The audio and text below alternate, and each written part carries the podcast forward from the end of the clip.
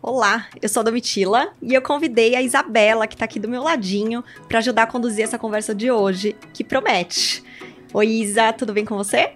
Tudo bem, Domi. Tô bastante animada e bastante ansiosa para essa conversa que a gente vai ter hoje. Acho que vai ser muito divertido e muito interessante também.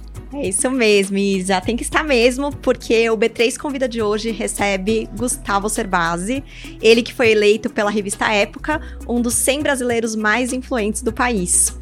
Ele é mestre em finanças, consultor, professor, palestrante, influenciador e autor de 16 livros com mais de 3 milhões de exemplares vendidos. Seja bem-vindo, Servase. Obrigado, Domitila Isabela. É um grande prazer estar aqui com vocês, estar aqui no espaço da B3, que é um lugar que para mim tem muita história muitos eventos que eu participei aqui, conheço muitas pessoas que trabalharam aqui, formei pessoas que vieram trabalhar aqui. É uma honra estar nesse lugar que é tão importante para a economia brasileira, tão importante para as finanças do Brasil.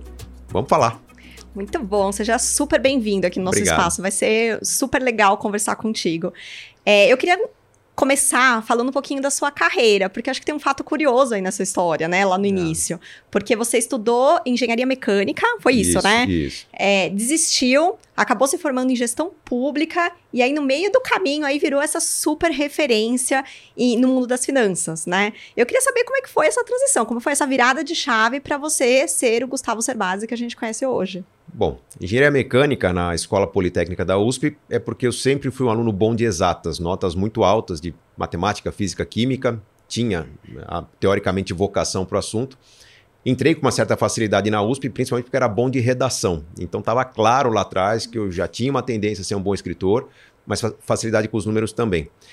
Não me adaptei à engenharia, eu não desisti da engenharia antes de ir para a administração pública. Eu tentei fazer as duas faculdades ao mesmo tempo, entrei na Fundação Getúlio Vargas, porque era um curso gratuito na época, era um curso que tinha bolsa do governo. Então, já fazia universidade pública, poderia fazer uma segunda faculdade privada com bolsa.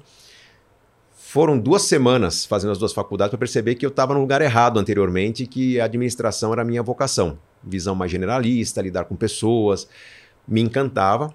Uh, gostei muito do curso de administração pública com o senão de que era um curso de administração de empresas, só que sem finanças, sem marketing muito de direito. Então, finanças não foi o, o, o forte do curso. Só que aquela visão generalista de lidar com pessoas, de é, pensar na, na, melhoria de uma nação, pensar na melhoria é, de decisões, aquilo me pegou muito. Logo que eu terminei a faculdade de administração pública, um amigo que tinha feito as duas faculdades comigo, mas que estava se especializando em finanças porque a família dele trabalhava na área, Aliás, sobrenome muito conhecido no mercado financeiro, José Roberto Securato. Pai dele deu aula de cálculo financeiro das tesourarias para talvez mais da metade do mercado financeiro. É, o Securato Júnior me chamou para um projeto de consultoria financeira, não pelo meu conhecimento em finanças, mas pela minha habilidade em redação. Nós tínhamos sido colegas de trabalho na faculdade em, em, vários projetos e as notas sempre eram muito altas, muito perto de 10, porque ele era o cara das planilhas e eu era o cara da redação do trabalho.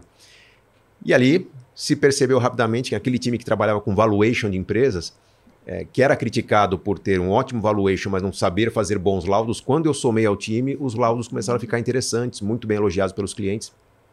E eu comecei a seguir nessa área de dar suporte a profissionais de finanças, explicando o que eles faziam. Dali foram alguns passos para entrar no mestrado, é, porque eu estava sendo convidado para dar aulas, já que eu tinha uma, uma comunicação diferente, uma didática diferente do mestrado eu comecei a dar aulas. E as aulas, para quem está começando, são as aulas menos apetitosas, né? Contabilidade básica, análise financeira das empresas.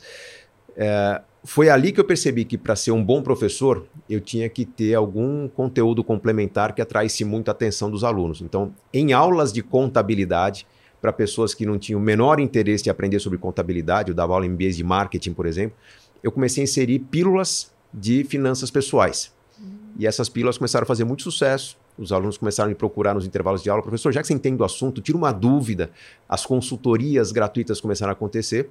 Chegou um ponto que eu montei uma apostila só de finanças pessoais, pedi à instituição que eu dava aula que eu desse uma aula extra sobre o assunto. Tive a felicidade nessa aula extra, um dos alunos ser dono de uma editora que me propôs escrever o primeiro livro.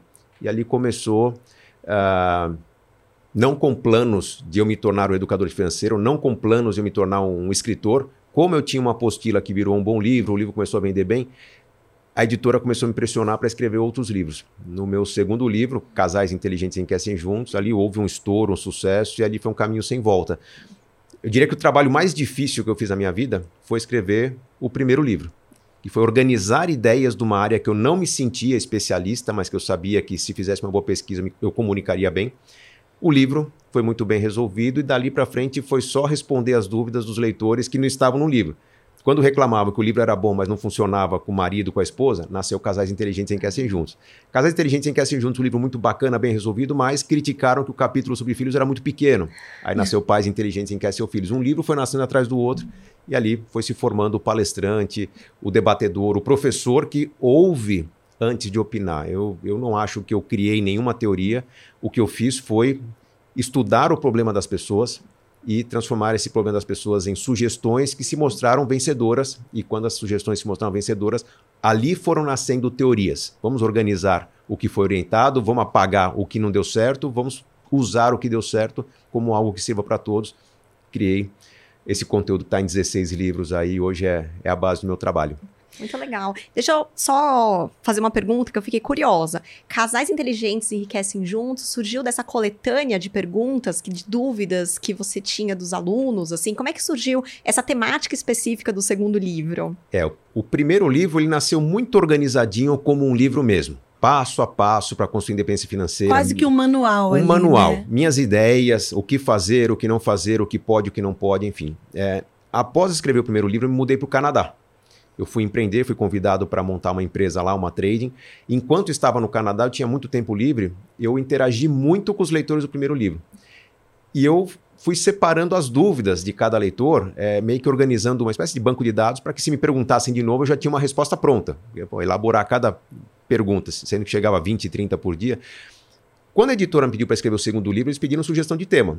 Hum. Eu falei, olha, dos vários temas que eu tenho aqui, mais de 1.500 respostas que eu, que eu dei em um ano, quase 900 são sobre o mesmo tema, casais. Hum. Fechou. A editora falou, vamos escrever sobre esse assunto.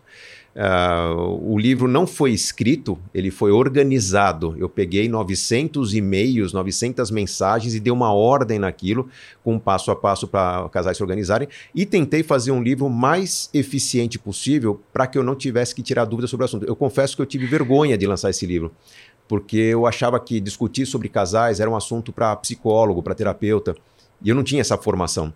Então eu decidi criar um livro que resolvesse 100% daquela necessidade para que ninguém tivesse que procurar o autor para tirar dúvidas.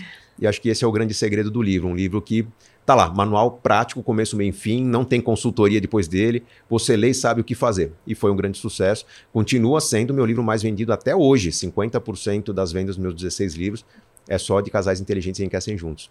Aproveitando esse ponto que você comentou aí é, da educação financeira, educação pessoal, tem um estudo do IBGE que fala que só 20% da população tem é. uh, algum tipo de reserva de emergência, né? É. Então a gente. É, você acha que isso é um pouco de falta da educação financeira, um pouco de é, é, não saber muito como, é, como guardar esse dinheiro, ou, ou, é falta de recurso? Como que, como que você pensa que. Por que, que a gente está nesse ponto de só 20% da população ter essa reserva, né? É uma combinação de fatores. Eu já não posso dizer que é falta de educação financeira, porque educação financeira existe hoje em todos os canais de comunicação que você pode imaginar. Vai ter na música funk, vai ter em canais de variedades, vai ter em canais infantis, em canais de automóveis, sempre tem alguma dica de como consumir gastando menos. Uh, não falta educação financeira, mas nós estamos numa fase de transição. Nós temos adultos que estão mergulhados no aprendizado que não tiveram na infância uh, adultos que também estão numa fase de transição da sociedade, em que nós temos uma maioria de pessoas de baixa renda, famílias que estão chegando ao consumo, famílias que querem provar à sociedade que estão melhores do que seus pais, então tem uma tendência ao consumismo, tem uma tendência à ostentação que é natural, é esperada. Essas pessoas precisam de algum diploma. Se não tem um diploma de faculdade, o diploma é usar o tênis da moda, é usar o carro da moda. Então, uh, a prova social de que as pessoas estão sendo bem-sucedidas é ostentar. Então, isso explica boa parte do desequilíbrio. E nós temos uma sociedade que foi castigada recentemente por é, tanto condução política, e não é governo A, governo B, nós temos uma sequência muito infeliz de decisões populistas, sequência muito infeliz de decisões eleitoreiras. Eu diria que todos os presidentes, desde a democratização, têm uma tendência de projeto de curto prazo, o que é inexplicável num país que tem muito para ser feito combinados com crises é, que não só é, vêm do Brasil. Uma pandemia, por exemplo, atacou um Brasil que estava ali com, com, com, um governo que tinha liquidez para fazer uma série de projetos de infraestrutura, é, projetos brilhantes para os próximos 4, 5 anos do Brasil. De repente vem uma pandemia dessa que consome todo o caixa desse governo. Né? Nós tivemos uma infelicidade muito grande. Tivemos governos anteriores que estavam com a bola quicando na área, né? e por corrupção, por má condução, por fraude, enfim, projetos não aconteceram, o pré-sal foi uma falácia, e aí é, tudo isso faz com que a gente perca a credibilidade, o investidor vai embora. Então, uma combinação de fatores que faz com que o Brasil continue sendo aquele país do futuro, mas quem desanima diante dessas perdas não está percebendo uma grande evolução que a gente está vivendo. Nós estamos conversando dentro de uma B3 que quem conheceu a B3 de 2001, 2002 que eu conheci, aquele mercado fechado, aquele mercado elitizado, né, pré Raimundo Magliano Filho, né, que puxa, poucas pessoas negociavam com poucas pessoas, talvez não tenha percebido o quanto se democratizou, quantas pessoas Poucos passaram. CPFs existiam Quantos aqui, CPFs né? passaram por esse mercado financeiro? É, não ficaram? Falha da educação financeira. Pessoas que entraram com uma postura extremamente especulativa, que uh, caíram em armadilhas, divulgação, que o mercado financeiro é para fazer apostas, né, para você tentar ter um resultado rápido. Muitas pessoas que entraram no mercado financeiro nos últimos 20 anos desistiram, talvez tenha perdido a oportunidade de participar de, uma, de um grande crescimento da economia que nós estamos tendo. O Brasil está prosperando. E eu acho que agora a gente está entrando num ciclo de maior maturidade aprendemos a separar o joio do trigo, a educação financeira já está naquela peneira, né, buscando ali os grãos mais, mais grossos, entraram influenciadores, entraram celebridades, virou meio que um, um, um grande show né, da educação, porque era um mercado que movimentava muito dinheiro. Agora o pessoal está percebendo, mas peraí, deixa eu comparar duas, três opiniões e seguir ali com um critério um pouco mais consistente, não tanto risco, né? Vamos ah, investir com inteligência. Eu acho que nós estamos num caminho muito interessante e nós vamos celebrar muito as transformações do Brasil dos próximos anos como consequência da educação financeira e do investimento das pessoas. É uma coisa que é bem interessante falar, assim, eu percebo até dentro da minha família, né? Então a gente antes não tinha esse tipo de conversa, né? E hoje a gente tem essa conversa de, nossa, onde que é melhor, né? Vamos fazer uma reserva. Então assim, uma conversa com a minha mãe de olha, mãe, será que aqui é o, me o melhor lugar? Será que poupança, né? É o melhor lugar para você deixar a sua reserva?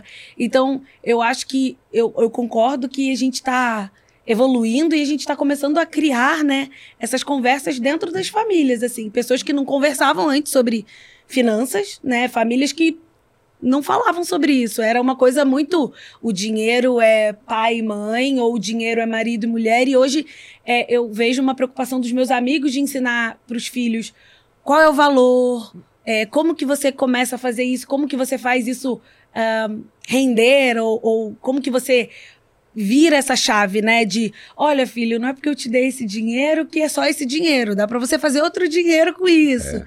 Então, é, eu acho que a gente está num ponto mesmo de, de ter conversas, né? Eu acho que a B3 acabou é, com essa coisa de a gente ter muita gente, muito investidor aqui, muito CPF hoje em dia, e toda essa disseminação do, do assunto faz com que a gente tenha mais pessoas conversando sobre isso e para a gente é muito bom que mais pessoas conversem sobre isso. É, né? Nós estamos aqui no, no, no, andar de cima do que está sendo inaugurado, que é o Museu da Bolsa do Brasil.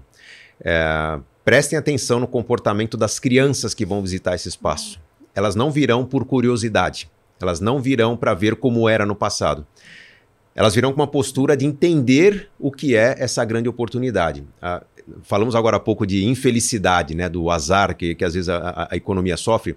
Nós tivemos em 2020 um fato extremamente importante para a história da educação brasileira, que foi a inclusão da educação financeira na Base Nacional Comum Curricular. Tradução: Hoje, educação financeira está em todas as escolas do Brasil, públicas e privadas. Por que isso não foi tão alarmado? Coincidentemente, o fato começou na mesma semana da pandemia, praticamente. Então, é, não, não, não virou manchete, não virou reflexão, não virou assunto de pautas longas da, da, das reportagens. Mas as crianças é, estão se envolvendo. Não tem a disciplina educação financeira, ela é transversal, está enfiada um pouquinho no português, um pouquinho na matemática, na física, na química, mas estão aprendendo nas escolas. Meu filho, de 15 anos, já está ganhando desafios de investimento. Projetos montados na escola, quem monta a melhor carteira, quem está participando, quem, quem é, tem uma solução para a situação A, situação B, enfim, é, diversos casos. 15 anos. Eu falo para ele, puxa, se eu com 26 anos não tinha despertado para a educação financeira e ele com 15 já está nesse ponto, o que pode ser dessa geração? Né? Quanta riqueza vai se criar? Então, é, temos que dar uma atenção para esses jovens a partir dos dos 8, 9 anos, que eles sim trarão uma grande transformação para o mercado de investimentos, para a economia, terão uma postura diferente com seu salário, não querendo guardar para o futuro, mas montando projetos de sonhos que serão realizados daqui a 2, 3, 5 anos, é, a economia vai mudar. E mudar para muito melhor. Então a gente pode é, já celebrar com uma certa antecipação que encontramos um rumo. É, obviamente que esse rumo depende de uma coordenação social, é, independentemente de, de, decisões políticas, o Brasil funciona assim muito bem, apesar de seus governos há mais de 500 anos. Então, nós temos que nos manter como uma sociedade atenta às oportunidades, atenta às lacunas serem preenchidas, e eu acho que nós estamos num caminho bem interessante para preencher essas lacunas. Você acha, é, Sebase, que essa é uma realidade de todo o Brasil? Que a gente tem evoluído nessa questão de educação financeira quando a gente fala ali na base, né? Porque a gente sabe que existem muitos Brasils dentro do nosso país, né? É. Então, como é que isso tá em outras classes sociais? A gente enxerga que a educação financeira ela tem é, progredido positivamente? Eu acredito que sim. Ah. É, as comunidades têm se mobilizado. Né? Eu acho que está muito claro que é, quem precisa mais está consciente que não pode depender tanto do governo, não pode depender tanto de doações. Né? Uhum. É, pode, precisa sim de ajuda, mas quanto mais se coordena como núcleo social, mais rapidamente causa transformações. Então, as comunidades pobres, as favelas, estão se tornando bairros estruturados, formas próprias de consumo. E hoje gera-se muita riqueza nas camadas que eram consideradas muito mais pobres da população. É, o que está faltando ainda para algumas é, camadas da população é orientação, uma vamos dizer, uma multiplicação de, de, de, formas de entender as diversas oportunidades que já existem e que não são privilégio de quem paga para uma melhor escola, não são privilégio de quem é, vem de família rica, são privilégio de quem teve acesso ao entendimento de que existe curso gratuito, existe um caminho para você construir carreira, existem carreiras que estão precisando de profissionais que precisam ser formados, é, existem muitas formas de você aproveitar essas oportunidades, desde que você entenda que as oportunidades existem. Eu acho, pela percepção que eu tenho de viajar pelo Brasil, que o Brasil mais interiorano é um país mais desenvolvido que o Brasil das capitais. A gente vê prédios mais bonitos, a gente vê metrô, a gente vê aeroportos nas capitais, mas o Brasil interiorano ele tem um equilíbrio social melhor, em que a sociedade a sociedade está mais próxima dos governos. Aquelas típicas cidades em que você vê que o, o, médico de família da cidade acaba se tornando prefeito e ele vai conduzir a cidade sabendo que a sua avó está cobrando, que a vizinha está cobrando, que ele não pode é, cometer um deslize. Então, essa sociedade em que está que tá sabendo chegar mais próxima da política, é uma sociedade que funciona melhor.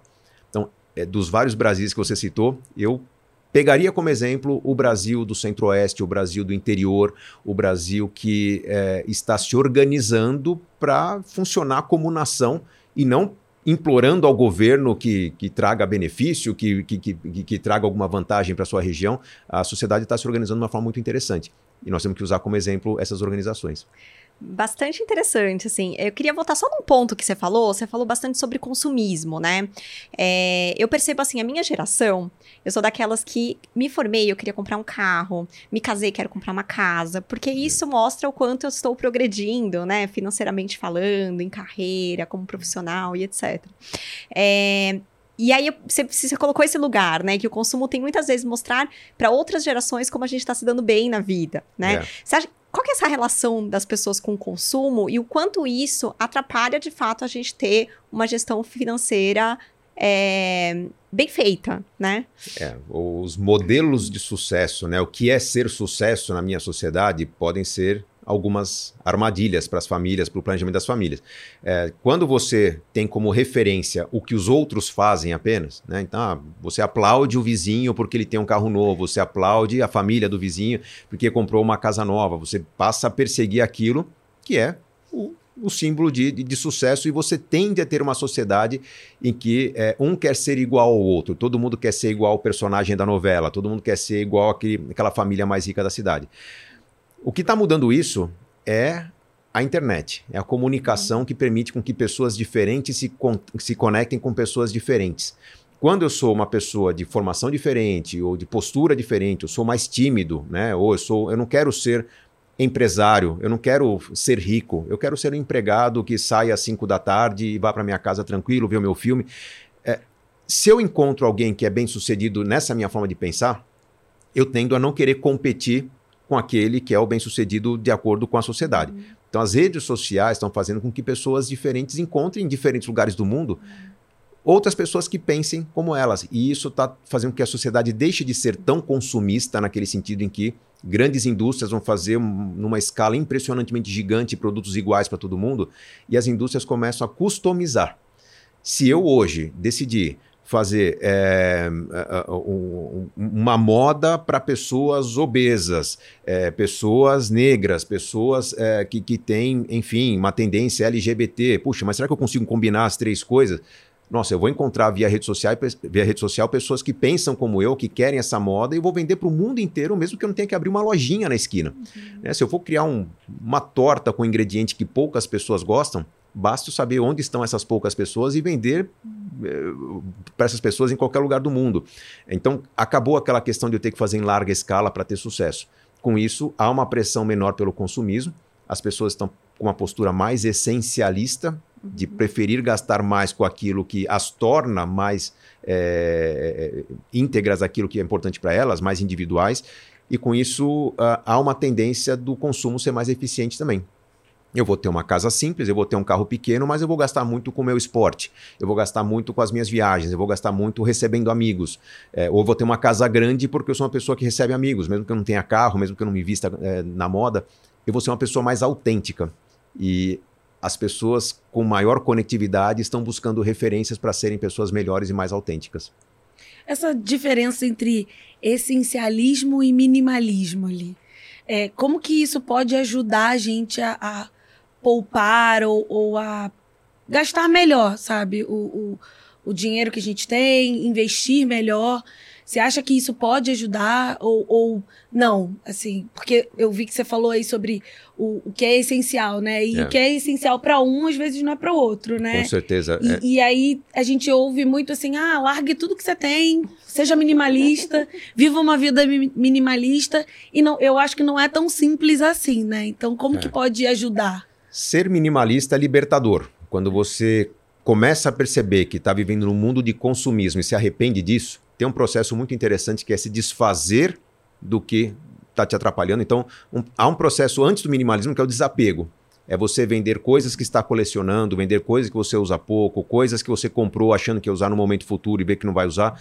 Então, doa, vende. Até vender hoje ficou fácil, né? Tem esses mercados de segunda mão uh, online. Então, primeiro, o desapego permite chegar ao minimalismo. O que eu sugiro às pessoas que estão nessa fase de reorganização é que experimentem o minimalismo por um tempo cerca de 20% das pessoas vão se sentir muito bem nesse minimalismo querer tê-lo para sempre. É, poucos móveis, pouca decoração, é, comprar só essencial, um guarda-roupa muito enxuto. Chega uma época do ano, você doa todas as roupas e compra mais 20, 30 peças no guarda-roupa enxuto. Isso é minimalismo para que você é, permita ter dinheiro para investir mais, permita ter dinheiro para se educar, enfim. Do minimalismo, nós podemos passar para o essencialismo, que é quando a pessoa fala: Não, mas eu não queria ter uma vida com tantas privações ou tão enxuta assim. Eu gosto de consumir algumas coisas. Pessoas que admiram um bom gosto, arquitetura, uhum. conhecer lugares, conhecer pessoas, estar em eventos. Quando você é, adota o minimalismo como uma forma de escolher um estilo de vida mais enxuto, que permite ter mais recurso para gastar muito com algo que é importante para você, você adota uma vida essencialista. Então, se eu sou um intelectual e eu puder fazer dois, três, quatro, cinco cursos por ano, eu vou ser feliz com as minhas escolhas. Se eu sou uma pessoa que gosta de cultura e puder viajar três, quatro, cinco vezes por ano, vou ser feliz com as minhas escolhas. Se eu sou uma pessoa altruísta e puder doar 30% da minha renda, eu vou ser feliz com as minhas escolhas.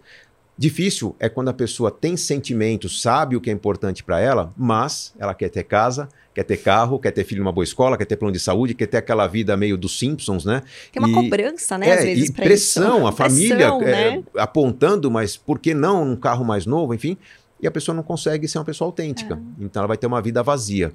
A vida essencialista, quando o esportista consegue praticar seu esporte, quando o viajante consegue viajar, quando o bailarino consegue dançar, é uma vida apaixonada. E aí é uma vida que funciona, sem contar que do ponto de vista financeiro, para ter mais consumo daquilo que é importante da gente, às vezes a gente vai simplificar a casa, simplificar o carro. Se acontece uma crise, basta você reduzir a frequência do seu lazer, reduzir a frequência das suas viagens. Você deixa de gastar com variável e consegue manter o fixo que você assumiu. Então, é uma vida mais eficiente do ponto de vista do planejamento financeiro. Muito legal, assim, eu sinto que um peso das costas saem quando eu posso ser e não só não ter, né? Muito. Ser muito mais ser, Muito. né? É Exatamente. fazer aquilo que eu gosto. Isso não significa ser pão duro, não é isso. Não é que eu vou deixar de gastar, mas eu vou usar o meu dinheiro com aquilo que eu gosto, com aquilo que me faz feliz, né? E não só pra mostrar que eu tenho aquilo, né? Então é, É, é muito E às vezes o que te faz feliz é, é- é uma coisa muito simples, assim. Às vezes o que te faz feliz é, com- é- é ir a restaurantes, jantar bem. É. É, eu vi uma entrevista do Cerbasi que ele dizia assim: eu sou mais gastão da minha família. Eu, eu gasto com coisas que são essenciais para mim. planejo para gastar. Exato. Me planejo para não faltar com aquilo que é bom para mim. E sem contar que uma pessoa que tem essa vida mais essencialista é uma pessoa blindada contra crises. Vou dar um exemplo. Quando começou a pandemia, eu tinha cerca de 15 mil alunos formados no meu curso online. O curso foi extinto agora recentemente para um outro projeto que vem pela frente.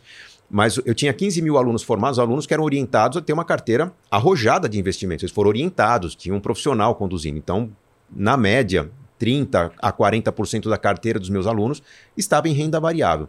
É, alunos que estavam construindo planos para serem executados nos próximos meses, curto, médio e longo prazo. Vem a pandemia, seis circuit breakers, bolsa de valores vindo abaixo, né? E aquele desespero na economia, meu Deus, meu patrimônio, minha vida. Comportamento médio dos meus alunos foi de gratidão.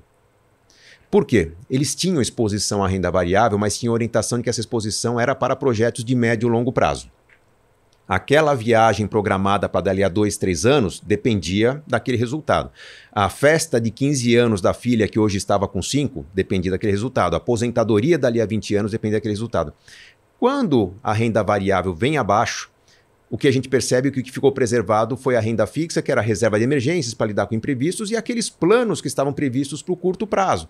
Uma viagem daqui a dois, três meses, um- uma celebração, uma troca de carro, que com a pandemia não puderam ser executados. Então houve um evento de liquidez para essas famílias. Puxa, se tiver que adaptar a minha casa para o home office, vou pôr isolamento, vou contratar uma segunda internet, não foi um grande problema. E aquela parcela da renda variável que ficou exposta, como, é, é, é, na verdade, é, houve um barateamento da- dos ativos, houve uma preocupação em parar com calma, entender o que virava oportunidade naquele cenário, o que poderia ser comprado com um grande desconto. E o que aconteceu nos meses seguintes foi uma grande recuperação da Bolsa, como acontece em, em toda crise muito intensa, e as famílias tiveram um grande ganho. Por quê? Porque não tiveram desespero, não tiveram correria, não tiveram que vender ações no- na bacia das almas para poder pagar uma situação de curto prazo.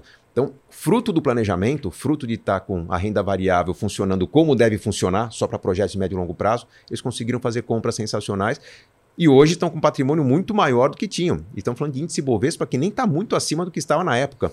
Ou seja, é questão de planejamento para a gente saber surfar a volatilidade, o sobe e desce do mercado e não é, entrar em pânico, efeito manada, é, se desesperar. Simplesmente entender os fundamentos e fazer boas escolhas. Paz, tranquilidade por terem adotado um estilo de vida que tem como base, como premissa, o equilíbrio. Não é ambição, não é ganância, não é pressa. Equilíbrio que trouxe tranquilidade no, no momento de turbulência. Bom, já que a gente está falando de planejamento, é, qual que é a melhor maneira das pessoas organizarem as contas e começarem a investir? Bom, primeiro ponto, inverter a ordem das escolhas. É, as pessoas normalmente, tradicionalmente, com base no que ganham, montam o estilo de vida. Ah, então dizem que quem ganha um valor X pode gastar 30% de X com a moradia. Não, não é verdade. Essa é a regra limite dos bancos para você pra aceitar um financiamento. Então, no máximo 30% da sua renda. Você não tem que gastar 30% da renda com a moradia. Né? Ah, então posso gas- gastar até 15, 20 com automóvel, 15, 20 com educação. As pessoas esgotam o seu orçamento com o melhor estilo de vida que podem ter e torcem para que não aconteça nenhum imprevisto, para que aquela continha apertada dos 8, 10% da renda possam ser poupados para realizar algum sonho no futuro. Está errado. Nossa vida, ela tem um significado quando nós realizamos sonhos. Sonhos diversos. Pôr um filho numa boa escola, saber que eu vou ter independência financeira, fazer uma viagem que eu gostaria de fazer, ter uma casa que eu gostaria de ter. Então, eu inverto a ordem das escolhas. Em vez de adotar um estilo de vida que eu consigo pagar, eu vou listar os sonhos que eu consigo construir.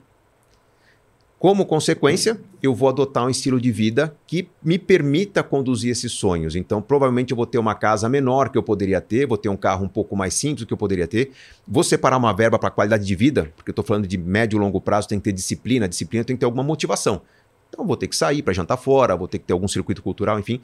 Mas quando eu priorizo a construção de sonhos, eu tenho no curtíssimo prazo a sensação de que, puxa, o apartamento que eu vivo é menor do que eu poderia. Estou frustrado? Não, você é muito pequeno, você tem verba para sair no fim de semana e viajar, passear, visitar amigos.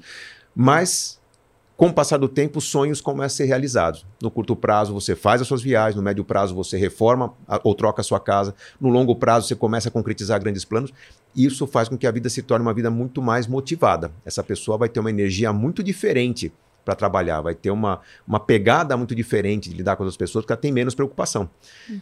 Provavelmente ela vai ter mais facilidade de criar relacionamentos, crescer na carreira, se mostrar um, um membro efetivo de uma equipe de trabalho, vai ser uma pessoa melhor.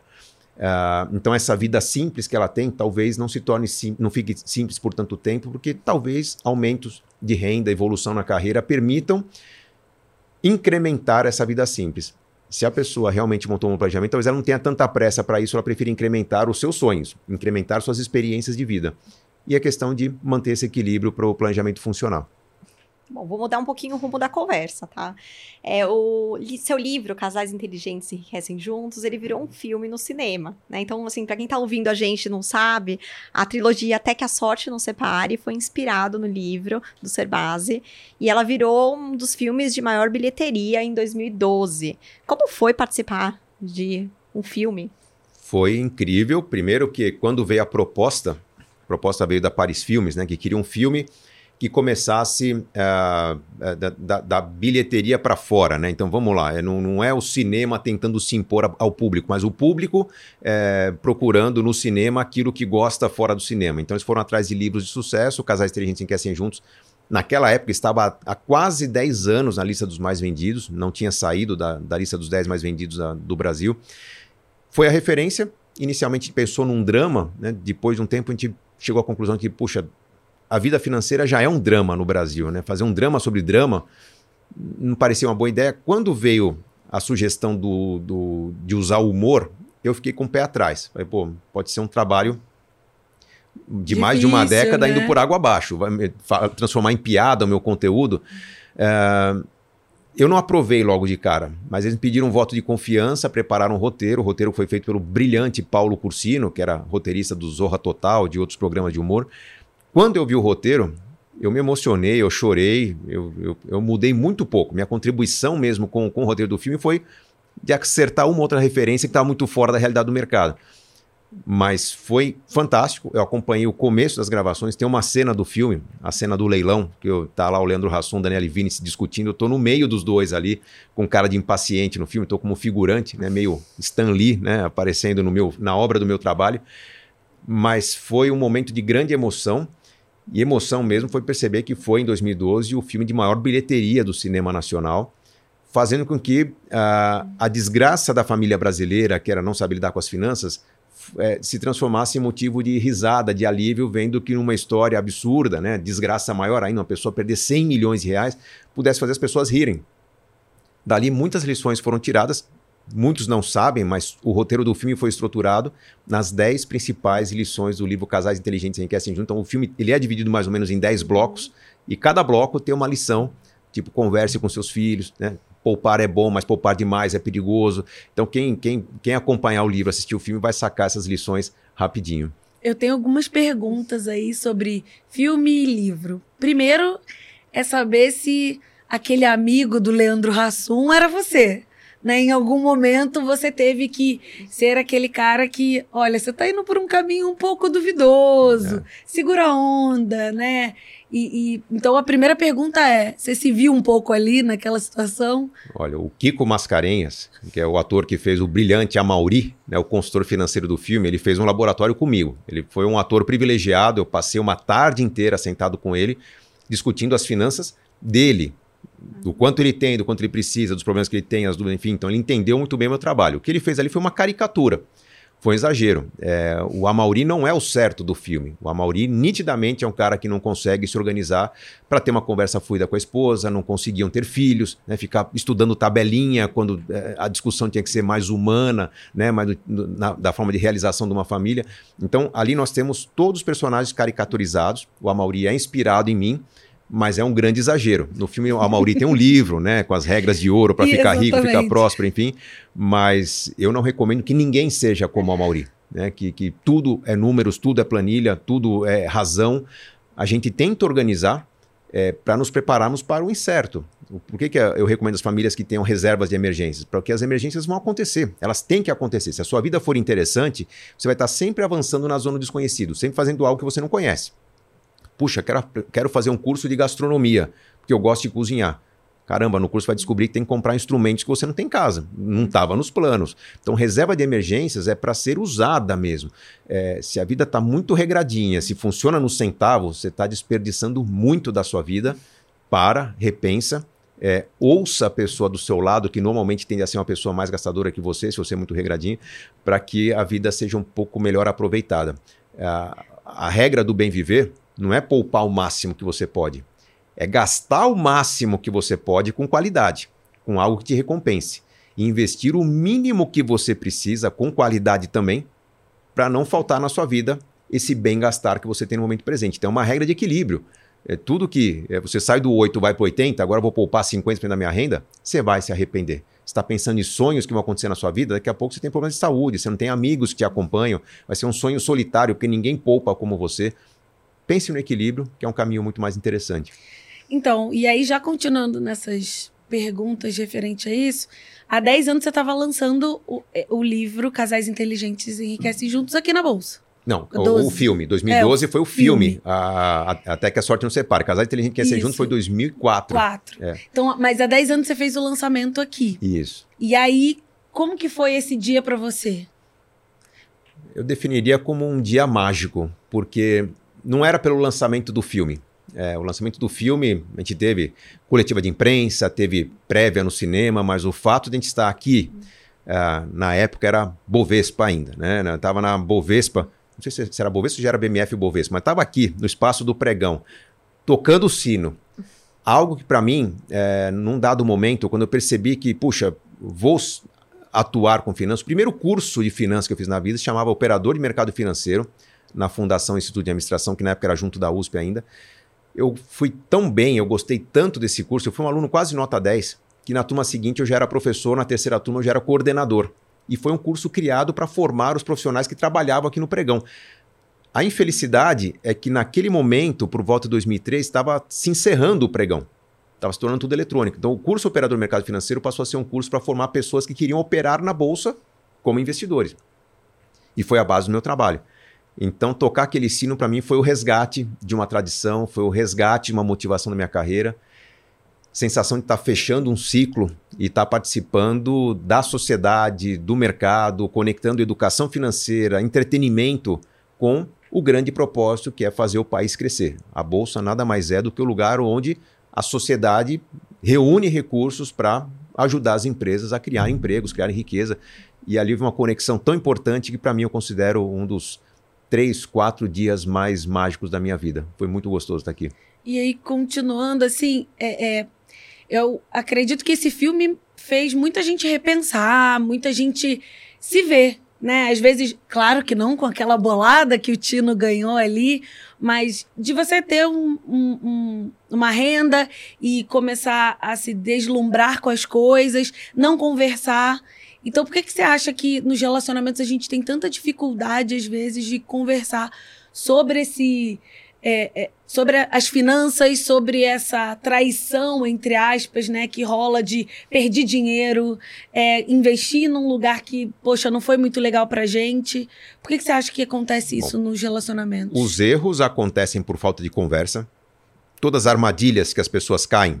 Entrei no mercado errado, entrei numa pirâmide financeira, coloquei toda a minha fortuna num criptoativo e ele desmanchou em valor. São erros que, se as pessoas conversassem, não seriam cometidos. Né? Então, primeiro motivador, tradição. Antigamente não se falava sobre dinheiro. Eu lembro meu pai falando quando era criança que, ah, pai, quanto você ganha? Não, é segredo de Estado. Era uma frase que ele usava, que a gente entendia muito bem o que significava e não podia tocar no assunto. Então havia uma tradição de não se falar sobre o assunto.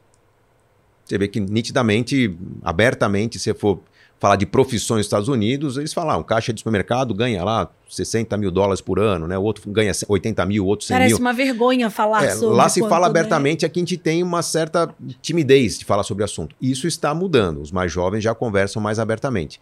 Uh, nós temos, além disso, uma nação que não é feliz, uma nação que não está satisfeita com o que tem.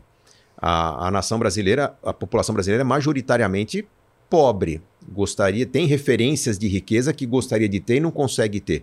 Então, quando a pessoa tem um acesso a uma herança, a um prêmio de loteria, a um plano de demissão voluntária na empresa, a um fundo de garantia, há um desejo de tentar tirar um atraso, de tentar dar para o filho aquilo que não teve na sua própria infância, que faz com que as famílias cometam muito erros, muitos erros. Você vai perceber que ah, os países que são considerados mais felizes do mundo, né, a Dinamarca. Pô, a Dinamarca, a diferença entre quem ganha mais e quem ganha menos está nos nos 15% ali. Se a pessoa ganhar mais, tem uma tributação muito maior. E todo mundo tem aquele estilo de vida há 200 anos, não tem o que mudar naquele país. É óbvio que a população meio que satisfeita não tem tanta impulsividade para o consumo. É, o Brasil tem essa impulsividade. O que está faltando, acho que é, um, é, trabalhar um pouco as oportunidades que a gente pode criar nesse país, que é muito um país muito melhor que qualquer outro em termos de fertilidade. Nosso solo, qualquer coisa que você planta, dá. Espaço, nós temos espaço que mais nenhum país no mundo tem, talvez a Rússia tenha, mas o clima de lá não é favorável, o nosso é. é riqueza em todos os aspectos, povo flexível, é, cidades que demandam desenvolvimento, que, que, que, que existem numa capital e que no interior não tem. Muita coisa para ser feita no Brasil e a gente está querendo ambicionar um consumo, está querendo ambicionar alguma coisa de curto prazo, quando poderia ambicionar um negócio para montar. Eu posso ser um bom cozinheiro, posso ser um bom faxineiro, posso ser um bom pintor, e de repente eu perceber que existem lugares no Brasil que precisam dessas funções, se eu montar um negócio e gerar três, quatro empregos, eu vou criar prosperidade para mim e para outras famílias. Falta discutir esse tipo de oportunidade. Nós estamos buscando a, a, recompensa antes da competição. A gente quer o prêmio antes do esforço. Uh, a política tem uma grande contribuição com isso quando passa a mão, né? A gente, é, eu, eu, eu, eu falo para meus filhos, a gente acabou de voltar dos Estados Unidos, meus filhos estão todos praticando esportes na escola. E tem aquele lance de que, olha, vai ter um rodízio, né? De todos os atletas têm que participar, inclusive o mais fraquinho. Então o time está indo bem, mas no segundo tempo cai o desempenho porque entraram os atletas mais fracos. Os Estados Unidos não tem isso. Eu, eu, vi uma discussão impressionante que estava lá a mãe reclamando que o, o, filho era apaixonado pelo esporte, mas há seis meses não saía do banco. E tomou um puxão de orelha do diretor do, do time, do, do, do coach lá. Olha, você vai treinar seu filho na praia, senão ele nunca vai jogar. Se ele não tiver condições de ser competitivo, ele não entra. Então nós precisamos valorizar a competição, precisamos valorizar esse aspecto capitalista é, da, da, da, criação de riqueza. Se, se, existe capitalismo, existe competição. Se existe competição, existe desenvolvimento. Passar menos a mão na população, é, o, o, auxílio é importante, a, a, o assistencialismo é importante? Sim, desde que a gente tenha uma regra muito clara de quando ele acaba. Se eu estou pagando algum tipo de auxílio, alguma bolsa, alguma, alguma ajuda para alimentação de uma família, eu tenho que estimular essa família a correr atrás de um programa de formação que prepare essa família para ocupar um emprego num lugar que está faltando empregado. E acabar com esse auxílio. Não. Por regras eleitoreiras, a gente vai mantendo todos os, os cuidados, os auxílios e cria uma, uma, uma, uma parcela da população dependente. Temos que criar independência, nós temos que ajudar as pessoas até que elas aprendam a voar sozinhas está faltando essa regra em paralelo que ajude, que ensine as pessoas a voarem sozinhas. Nós estamos cultivando uma nação de pessoas muito acomodadas. E por que é tão importante falar de dinheiro quando a gente fala em relacionamento? Porque o dinheiro é o meio. Uh, se eu não tiver o dinheiro para realizar meus sonhos, eu vou ter que plantar minhas batatas, eu vou ter que construir meus móveis, eu vou ter que é, fabricar minha bicicleta. Então, o dinheiro é o recurso que é fruto do sacrifício. Eu me ausento da família, eu durmo menos, eu faço uma série de, de, de sacrifícios para ter aquele recurso e viabilizar sonhos. Se esses sonhos não tiverem um grande significado para mim, para minha família, vai chegar um momento da vida que eu vou me sentir meio que um autômato. Acordar, comer, trabalhar, dormir, pagar contas. Acordar, comer, trabalhar, dormir, pagar contas. A vida perde sentido. Eu vou me frustrar. Por outro lado, se ao conversar sobre dinheiro, eu estou colocando todo o meu planejamento no rumo de realizar sonhos meus, da pessoa que eu amo, dos meus filhos, saber celebrar, eu estou criando pessoas que vão se viciar numa espécie de gincana, em que a vida será uma série de pequenos sacrifícios para ter várias pequenas celebrações, ou grandes sacrifícios para ter grandes celebrações. Mas eu vou ter uma família com ímpeto de correr atrás, com ímpeto de pôr a faca nos dentes e trabalhar todos os dias, fazer o melhor pela sua empresa, pelo seu trabalho, pelo, pela sua atividade, para trazer resultado para a família. Ao discutir dinheiro, nós estamos discutindo mais realização com menos esforço uma vida de mais orgulho, uma vida que a gente possa admirar uhum. e, e, e, e, poder transmitir para nossos filhos o exemplo de que o esforço vale a pena. Tem muito filho que hoje não quer trabalhar porque percebe que pai e mãe ralaram a vida toda para estar tá no fim da vida sentado no sofá vendo televisão por falta de opção. Uhum. Por que, que eu vou trabalhar igual meu pai? Eu vou por outro caminho, eu vou arriscar. Né? Então tem que dar algum significado. E acho que o melhor significado que a gente pode ter na vida, não importa o tamanho do sonho. Se eu fiz uma pequena viagem lembrar para meus filhos que aquela viagem é fruto de um sacrifício, de uma economia de energia, de um brinquedo que não foi comprado. Um exemplo, né? Né? Então tem que agradecer o esforço, tem que celebrar a conquista e falar: me fala um sonho, vamos perseguir o seu sonho? Vamos todo mundo montar um projeto aqui e celebrar essa sua conquista daqui a um tempo? A vida vira uma gincana, vira um negócio divertido. Não aquela coisa densa, pesada de quem trabalha para tentar pagar contas que não sabe se vão se sustentar no fim da vida. É o famoso porquinho que a nossa avó fazia para gente, é. né? Verdade. Então, você quer comprar aquela boneca? Então, vamos lá. A avó te dá um, uma moedinha, você vai botando a moedinha ali e aí a gente abre depois para comprar a sua boneca. Então, né? e não era pelo comprar a boneca apenas. Abrir o cofrinho, quebrar o Tudo cofrinho, era uma celebração. Você, você teve vamos a experiência de você reunir, juntar. Vamos nos reunir, vamos contar juntos. Havia, aquilo por si só já era celebração. Ah. Hoje não se usa mais dinheiro físico, né? O porquinho ficou uma ferramenta secundária. Mas você bater uma meta de investimento, você virar aquilo para para um recurso disponível, transformar aquilo numa realização, é uma forma interessante de celebrar, que a gente marque isso, que a gente celebre isso, e acho que é, é, é algo que vai ficar muito mais marcado na vida das pessoas. Gustavo, as pessoas dizem que dinheiro não traz felicidade. Então eu vou te colocar contra a parede. Eu queria saber se para você se dinheiro traz ou não traz felicidade. E se tirando o dinheiro, é, o que te faz feliz? Bom, o que nos traz felicidade é a qualidade das nossas escolhas. Uh, o dinheiro, se eu, se eu, sou uma pessoa que gosta de viajar, eu eu não preciso de dinheiro para viajar. Eu posso ser criativo, eu posso me tornar um organizador de grupos de viagem, reunir amigos e ir com a minha cota gratuita. Se eu gosto de cozinhar, eu posso trabalhar com comida e vender a minha comida e ganhar dinheiro com isso. Não é o dinheiro que traz felicidade, o dinheiro potencializa a felicidade. Se eu sei o que me faz feliz, com muito dinheiro eu vou ser mais feliz. Se eu não sei o que me faz feliz, se eu tenho uma vida desorientada, se eu tiver muito dinheiro na mão, eu vou só aumentar os meus problemas, eu aumento minha desgraça. Então, o dinheiro é um potencializador. O que nos faz felizes é, primeiro, uma conversa que nós temos com nós mesmos, entender a nossa essência, entender o que nos faz feliz. Você me perguntou o que, que me faz feliz. Uh, o que me faz feliz? Estar com a minha família, Uh, me faz feliz explorar o mundo, conhecer pessoas. Eu sou um viajante. Quem me segue nas redes sociais sabe o quanto que eu sou apaixonado por descobrir lugares, uh, desvendar esses lugares, compartilhar esses lugares. Eu não estou postando em rede social para engajamento, para vender alguma coisa. Eu não vendo pacote de férias, eu não vendo curso de como viajar. Aquilo é uma forma de eu me conectar e manter para mim um registro do que eu gosto. Uh, e eu acho que o que me faz feliz é um reflexo do que eu tive na minha infância. A minha infância foi muito rica é, Rica, vamos lá. É, ela teve uma série de privações. Meu pai não passou uma fase muito fácil na, na, na, na minha infância. Não conseguia ter os brinquedos que eu gostaria. É, eu estudava num colégio particular, conseguia pagar o colégio, mas meus amigos tinham alguns brinquedos da moda que eu não conseguia ter. Então, quando eu pedia para meu pai, Pai, quero aquele é, Playmobil, quero aquele Falcon, aqueles brinquedos da época. Pai, vai brincar na casa dos seus amigos. Eu, eu, vi o, meu amigo tinha um Playmobil lá que era uma cidade enorme, o xerife, o banco, caramba. Eu ganhava um bonequinho com uma motoquinha e vai, leva o seu brinquedo para brincar com os amigos. Então não tinha essa fartura. Mas no fim de semana, a gente ia sempre para casa da minha tia no interior. E eu senti uma sensação de fartura gigante sem brinquedos, que era a família reunida, preparando a comida, a cultura italiana, todas as mulheres debruçadas no fogão de alguma forma, uma esticando a massa, outra pondo farinha, outra cozinhando molho, outra depenando galinha, né? os homens conversando. Então, aquela união familiar, para mim, era um negócio muito rico. É algo que eu, não, que eu jamais queria perder na minha vida. Hoje, eu tenho, eu mantenho esse hábito de ter uma casa espaçosa em que eu possa reunir os meus amigos mais importantes. Não são networking, não são amigos de trabalho, são os meus amigos que eu tenho há 40 e poucos anos. Mas estar com essas pessoas, conversar com essas pessoas, é, ter tempo para os meus filhos, acompanhar o esporte dos meus filhos, a adolescência dos meus filhos, é algo que me faz muito feliz. Com dinheiro, é, eu me preocupo menos com uma agenda de trabalho, eu me preocupo menos com ter que trazer o pão é, para a mesa da família. É, a gente construiu independência financeira e eu aproveito essa independência financeira para estar mais com esses momentos. Então, não é segredo para ninguém que eu viajo três, quatro vezes por ano. Não é segredo para ninguém que quase todo fim de semana eu estou reunido com amigos em casa.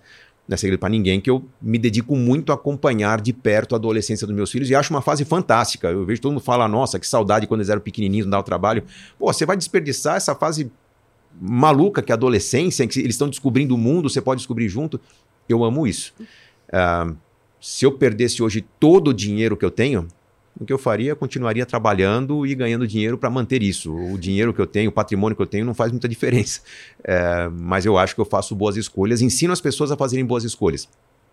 Automaticamente, a organização de dinheiro entra em paralelo com essas boas escolhas. Então, o meu foco de trabalho não é ensinar as pessoas a terem muito dinheiro, é ensinar as pessoas a precisarem de menos dinheiro para realizar mais sonhos. Então, eu ensino as pessoas a realizarem muitos sonhos se for com muito dinheiro, melhor ainda que esses sonhos vão ser mais interessantes. Aproveitando que você falou do seu pai, né? Foi com ele que você começou assim a aprender sobre é, vida financeira? Quais conselhos que ele te deu? Bom, não foi sobre vida financeira. Com meu pai, eu aprendi sobre sacrifício. Meu pai é uma pessoa que se sacrificou muito, sempre conversou muito sobre o tamanho do sacrifício que ele fazia para realizar alguns sonhos. Então, por exemplo, é, foi uma conversa em família longa de alguns dias a decisão de ele deixar de trabalhar perto de casa para ir trabalhar no interior de São Paulo, a 350 quilômetros de casa, com o objetivo de poder pagar uma escola boa para mim e para minha irmã. Então a gente sabia o tamanho do sacrifício. Eu, por exemplo, era atleta naquela época, eu fui convocado para treinar nos Estados Unidos, estudar nos Estados Unidos, eu recusei esse convite porque eu achei que seria é, desproporcional, eu estaria meio que desprezando o sacrifício do meu pai em tentar me proporcionar a melhor escola. É, e, e, e, também foi outra conversa importante que a gente teve. Quando eu me formei na, na, na, faculdade, eu tinha em mente que eu não queria fazer sacrifícios tão grandes quanto meu pai, meu pai fez. Meu pai morreu cedo, morreu com 72 anos. Ele é, tinha um, um, problema de saúde, acabou sendo transplantado muito jovem, com, com 57 anos de idade. Uh, e eu senti que boa parte da, da, desse encurtamento de vida do meu pai era fruto do estresse, era fruto da sobrecarga, era fruto do, de não, não, ter um momento de descompressão com a família. Então decidi que eu teria uma vida mais equilibrada. Então o que eu aprendi com meu pai foi um contra-exemplo tudo muito conversado com ele de que eu é, teria uma vida em que eu faria alguns sacrifícios, desde que com data para acabar e sabendo exatamente qual era o tamanho do sonho que eu queria concretizar.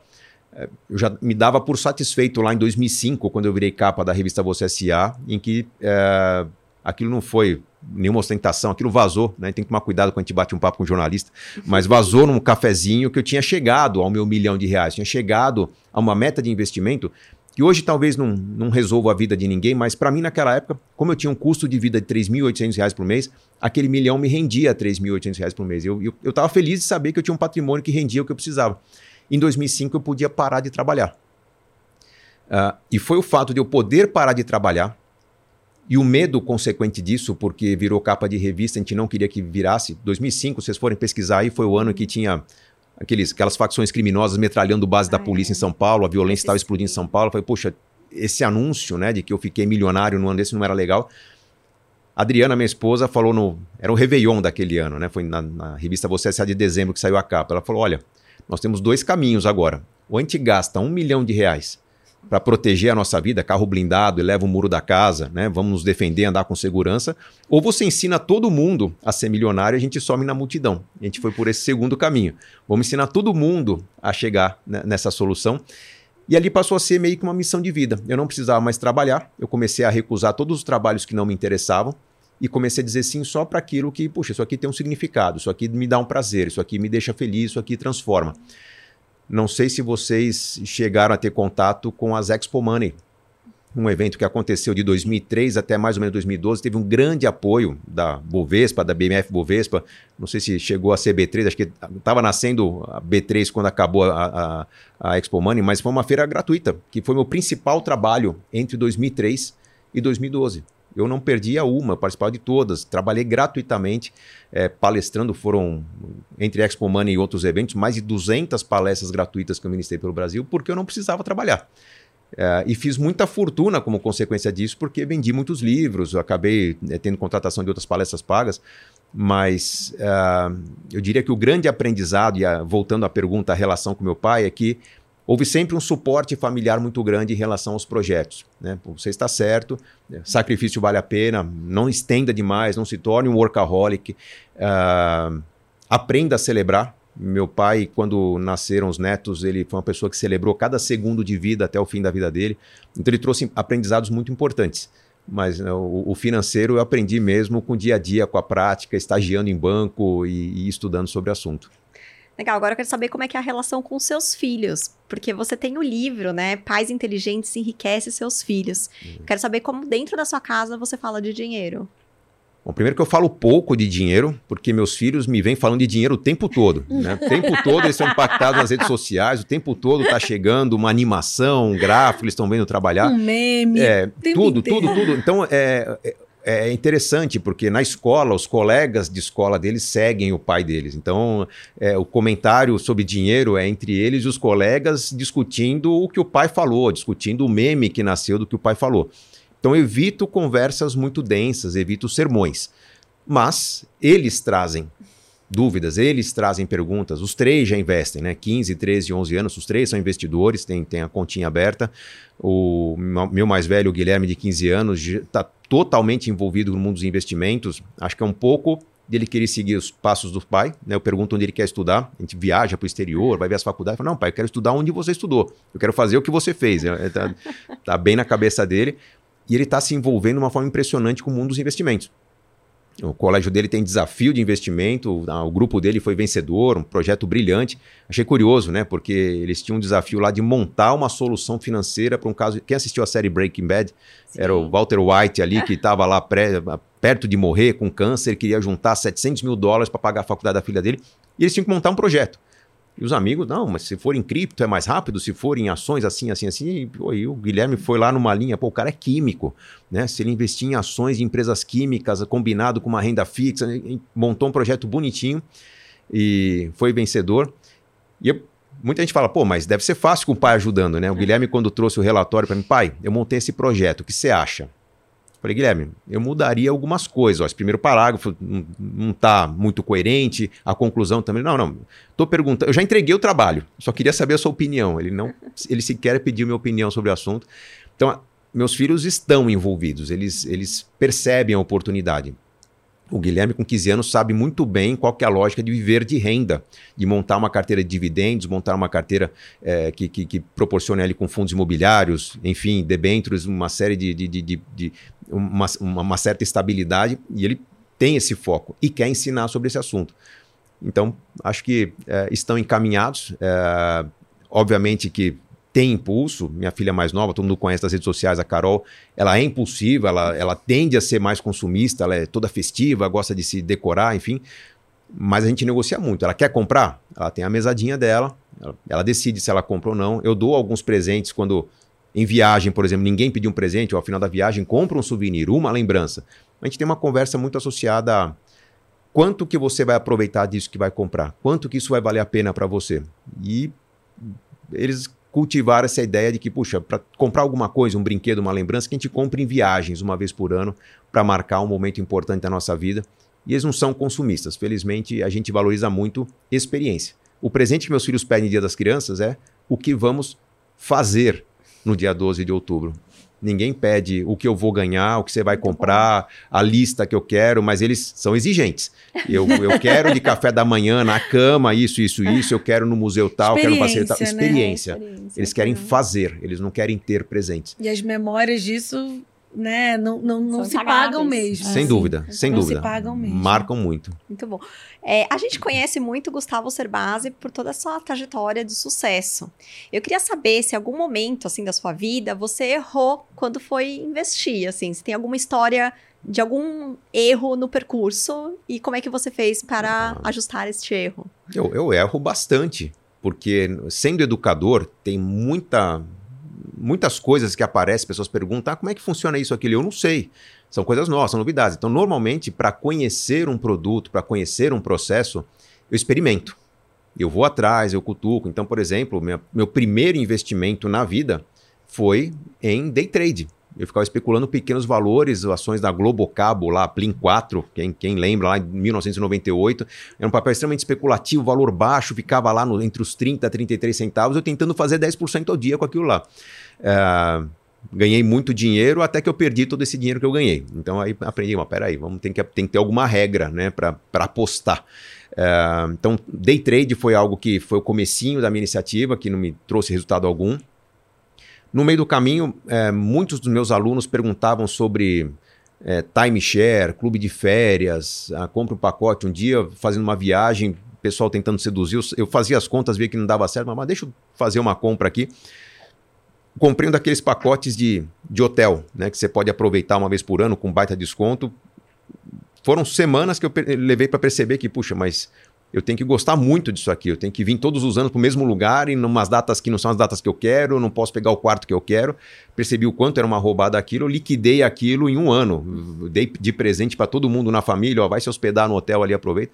Então eu, eu fiz alguns investimentos ruins, mas conscientes é, de que eu estava é, colhendo informações para transformar aquilo num aprendizado. Então, por exemplo, tem uma aula no meu extinto curso, tinha uma aula é sobre é, timeshare, clube de férias, quando que vale a pena. Tem uma aula sobre títulos de capitalização.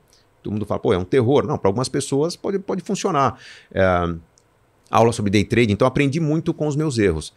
E, é, obviamente, chega um tempo que a gente vai ficando mais calejado e já não cai mais nas armadilhas, a gente faz contas antes, né? Acho que o, talvez o erro mais recente foi a reforma da minha casa em que a gente imaginava é, seguir por um caminho com uma certa economia, vou tirar a fossa de casa.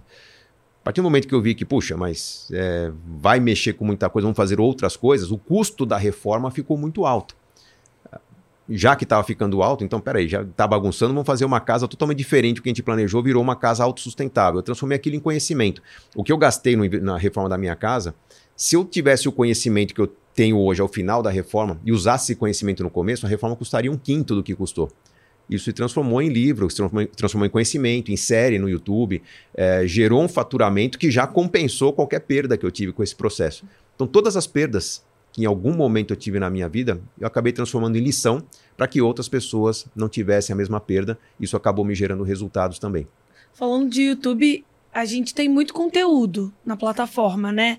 E como que o investidor deve receber e lidar com esses conteúdos que a gente tem lá para não cair exatamente nessas armadilhas que você citou? A gente tem muito influencer, né? Tá na Sim. moda o influencer que fala sobre, que dá dicas sobre como investir como não cair em roubada, né? Como, como consumir esse conteúdo de uma forma responsável e tomar decisões é, bacanas com esse monte de coisa que surge aqui na internet, né? Bom, nós estamos deixando para trás o que foi a moda da educação financeira. É, tivemos várias teorias no passado que viraram moda. A moda da alimentação saudável, a moda dos exercícios físicos, tudo que vira Uau, o boom, né? Uh, em algum momento o Dr. Cooper lá nos anos 70 falou que caminhar era melhor que correr e exercícios leves e tal. Aí nasce tudo quanto é tipo de teoria, tudo quanto é tipo de corrente, né? Eh, se desdobrando daquela novidade. É, até que uma hora as pessoas começam a se machucar e aí começa a ter uma série de proibições, regras e fica o que é bom. Então, hoje as pessoas praticam exercícios com personal trainer, com acompanhamento, porque sabem que sozinho se dá mal. Com alimentação, mesma coisa. Um boom da alimentação saudável, chega uma hora que começa a ter punição para influencer que está vendendo manteiga no café, essas coisas malucas aí que deixou um monte de gente com problema. passou a moda. Educação financeira se mostrou um mercado de grande potencial, de grande valor, dá para fazer grande receita. Entrou uma leva de palpiteiros, uhum. que eu não acho que é um problema. Uhum. Isso é mérito de quem fez um bom trabalho. Responsabilidade minha, responsabilidade da B3, responsabilidade da Secretaria da Previdência do governo, todo mundo que falou: olha, gente, temos que trabalhar educação financeira, convidou muitas pessoas para virem. E aí é, chega uma hora que a gente percebe que tem gente que não tem a base, não tem o fundamento, não tem o histórico, gente que está dando orientação errada. É, e aí começam a acontecer alguns problemas e chega a hora de separar o joio do trigo. Isso está acontecendo. Para mim, claramente, é, já os, os, influenciadores ruins estão ficando para trás, estão perdendo espaço, está ficando quem é, tem um trabalho responsável, quem tem um trabalho de qualidade. Para o público que não sabe quem é responsável, para o público que é impactado com uma publicidade, como não cair em armadilhas, sempre ouça duas outras opiniões. Puxa, estão prometendo um ganho muito importante? Gente, é tão simples. Meu, meus seguidores me mandam: ah, o que, que você acha da empresa tal? Está prometendo ganho, não sei o que. Eu dou um Google. Primeira resposta que vem do Google é reclame aqui, uhum. né? Ou uh, alguma alerta da, da, da, CVM, né? Alerta da ouvidoria da B3. Então você vê lá que, poxa, mas se a pessoa desse um Google, ela perceberia que tem um problema ali, perceberia que aquele investimento não está registrado na CVM, por exemplo. Então, o que, que a gente precisa? Aculturar as pessoas a ouvirem mais opiniões, a buscarem quem são os reguladores, buscar uma fonte, uma consulta. Uh, e quem faz um trabalho sério, como a B3, a B3 faz no seu canal, a boa organização de trilhas de conhecimento, né, de playlists sobre um certo assunto, tutoriais de como explorar o canal ajudam bastante. É, Para quem é leigo no assunto, o que eu recomendo é: você está tentando investir em algo que você não conhece? Está saindo ainda da poupança para os títulos públicos? Pesquise títulos públicos, onde que é negociado, puxa, programa Tesouro Direto, B3, corretoras, veja nas fontes o que eles têm a dizer sobre esse produto. Vai chegar uma hora que você vai ver que o conteúdo está repetitivo, você parte para o próximo. Vai aprender sobre CDB, sobre debentures, sobre outros títulos. Aprofunde-se naquilo que é o seu foco de interesse. Não tente explorar tudo ao mesmo tempo, porque o mercado financeiro é muito vasto. É, eu estou estudando o mercado financeiro ininterruptamente desde 1998 eu me considero ignorante no assunto. Eu, eu saio de férias, eu, eu, tenho a sensação que se eu não acompanhei por, por um dia ali o, o mercado, estou perdendo alguma coisa. Né? Então, tem muita coisa para aprender. Sempre tem produto novo, sempre tem regra nova, sempre tem alguma empresa nova chegando ao mercado. Você não vai conseguir conhecer tudo. Então, estude a fundo aquilo que é do seu interesse. E a partir do momento que você se sente dominando aquele assunto, você parte para o próximo. É uma, uma regra simples de sobrevivência. Muito bom. Sebase, você se considera um investidor mais conservador ou mais arrojado? Bom, se eu for responder qualquer questionário, vai dar que eu sou arrojado. É, realmente, pelo conhecimento que eu tenho, é, pela habilidade de aproveitar alguns momentos mais especulativos, ou pela característica dos títulos de renda fixa que eu tenho na minha carteira, eu tenho bastante pré-fixado, eu tenho bastante título atrás da inflação, eu sou um conservador sofisticado arrojado. Mas na lógica da minha carteira, eu sou conservador. Hoje, a maior parte do meu patrimônio é um patrimônio visando renda. Eu já há um bom tempo é, venho convertendo minha carteira é, para uma lógica que uh, as ações, os fundos imobiliários, os papéis que eu tenho é, são papéis que me geram uma renda mensal e o que eu olho com lupa é essa renda mensal quanto ela varia para cima e para baixo, se vai ter um buraco lá dali a seis meses porque um título está vencendo, o que, que eu vou colocar no lugar. Então, eu tenho o que eu chamo de escalonamento na minha carteira. Uhum. Se eu olho para os próximos 36 meses, eu tenho além das, dos ativos que geram renda, vários CDBs vencendo ali que vão pingar na minha conta. Eu estou decidindo quanto fica, quanto eu reinvisto. É, é a minha independência financeira.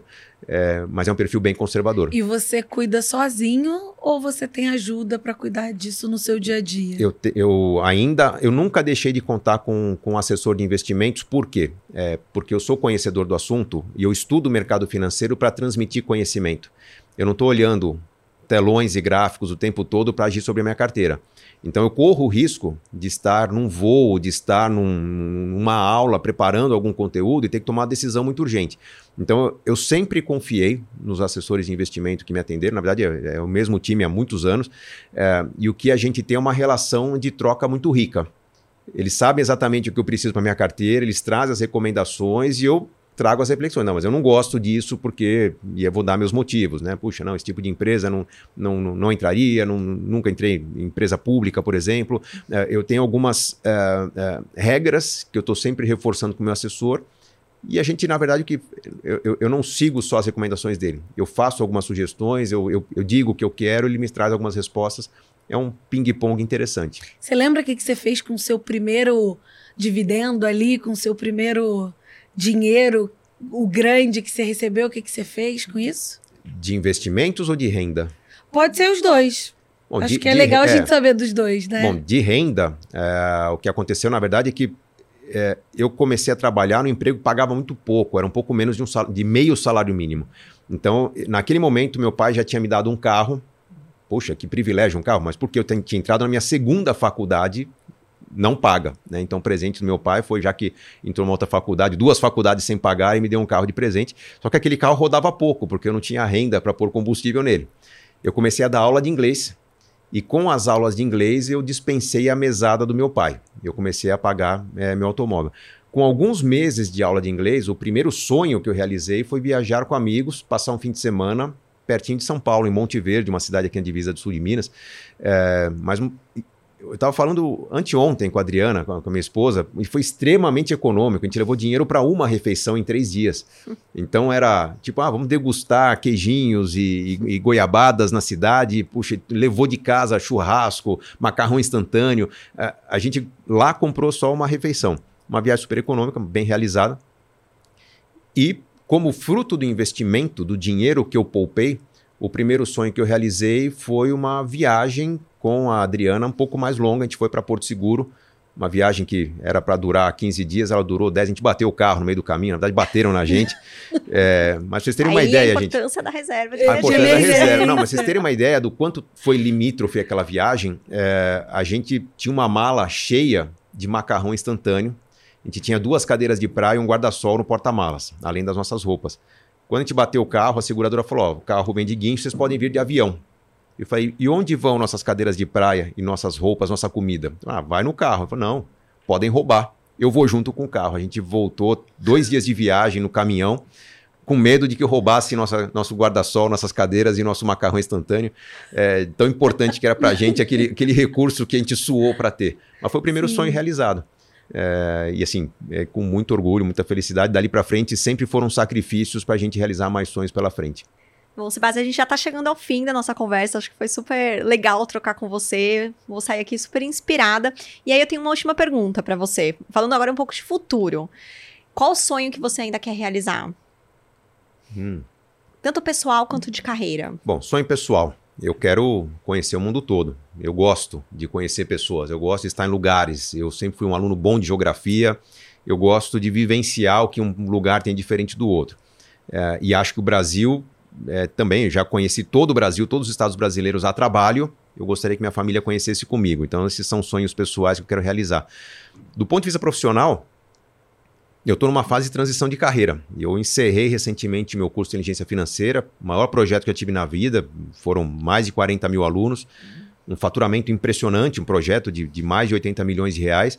Mas era um projeto que consumia muito da minha agenda, muito da minha energia. É, era um curso que eu acompanhava caso a caso dos meus alunos, respondendo cada dúvida. Uh, e eu senti que era um momento de eu tentar uma escala diferente. Eu estou agora me dedicando a um projeto que envolve uma plataforma online que conecta planejadores financeiros com pessoas. E eu estou entrando num projeto muito sério de geração forte de emprego e renda em que planejadores financeiros farão a conexão do meu conhecimento com o projeto pessoal das famílias. A ideia é democratizar, é alcançar mais pessoas. Eu vou ficar feliz quando eu souber que grande parte da população brasileira terá baixado o meu aplicativo gratuitamente para organizar a sua vida, é, terá o planejamento como parte das decisões que toma na sua vida.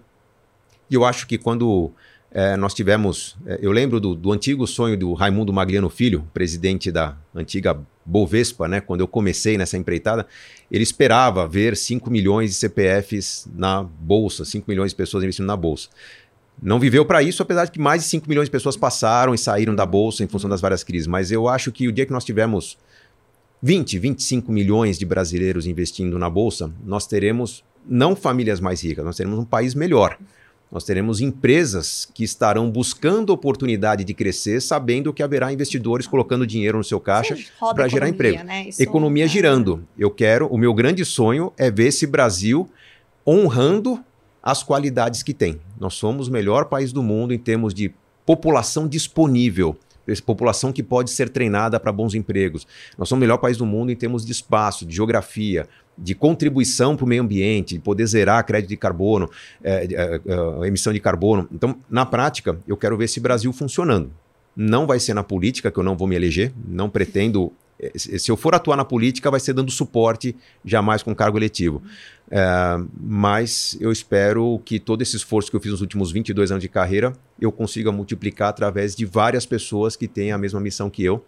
Isso inclui vocês. A B3 é parte desse projeto. Acho que nós estamos unidos numa causa aí que é de melhorar o país. Sinto que nós estamos com todas as ferramentas disponíveis para isso, sinto que o momento é esse, a tecnologia nos ajuda e a gente vai ter muito orgulho dessa conversa em poucos anos daqui para frente. Legal. Desejo muito sucesso nessa nova empreitada.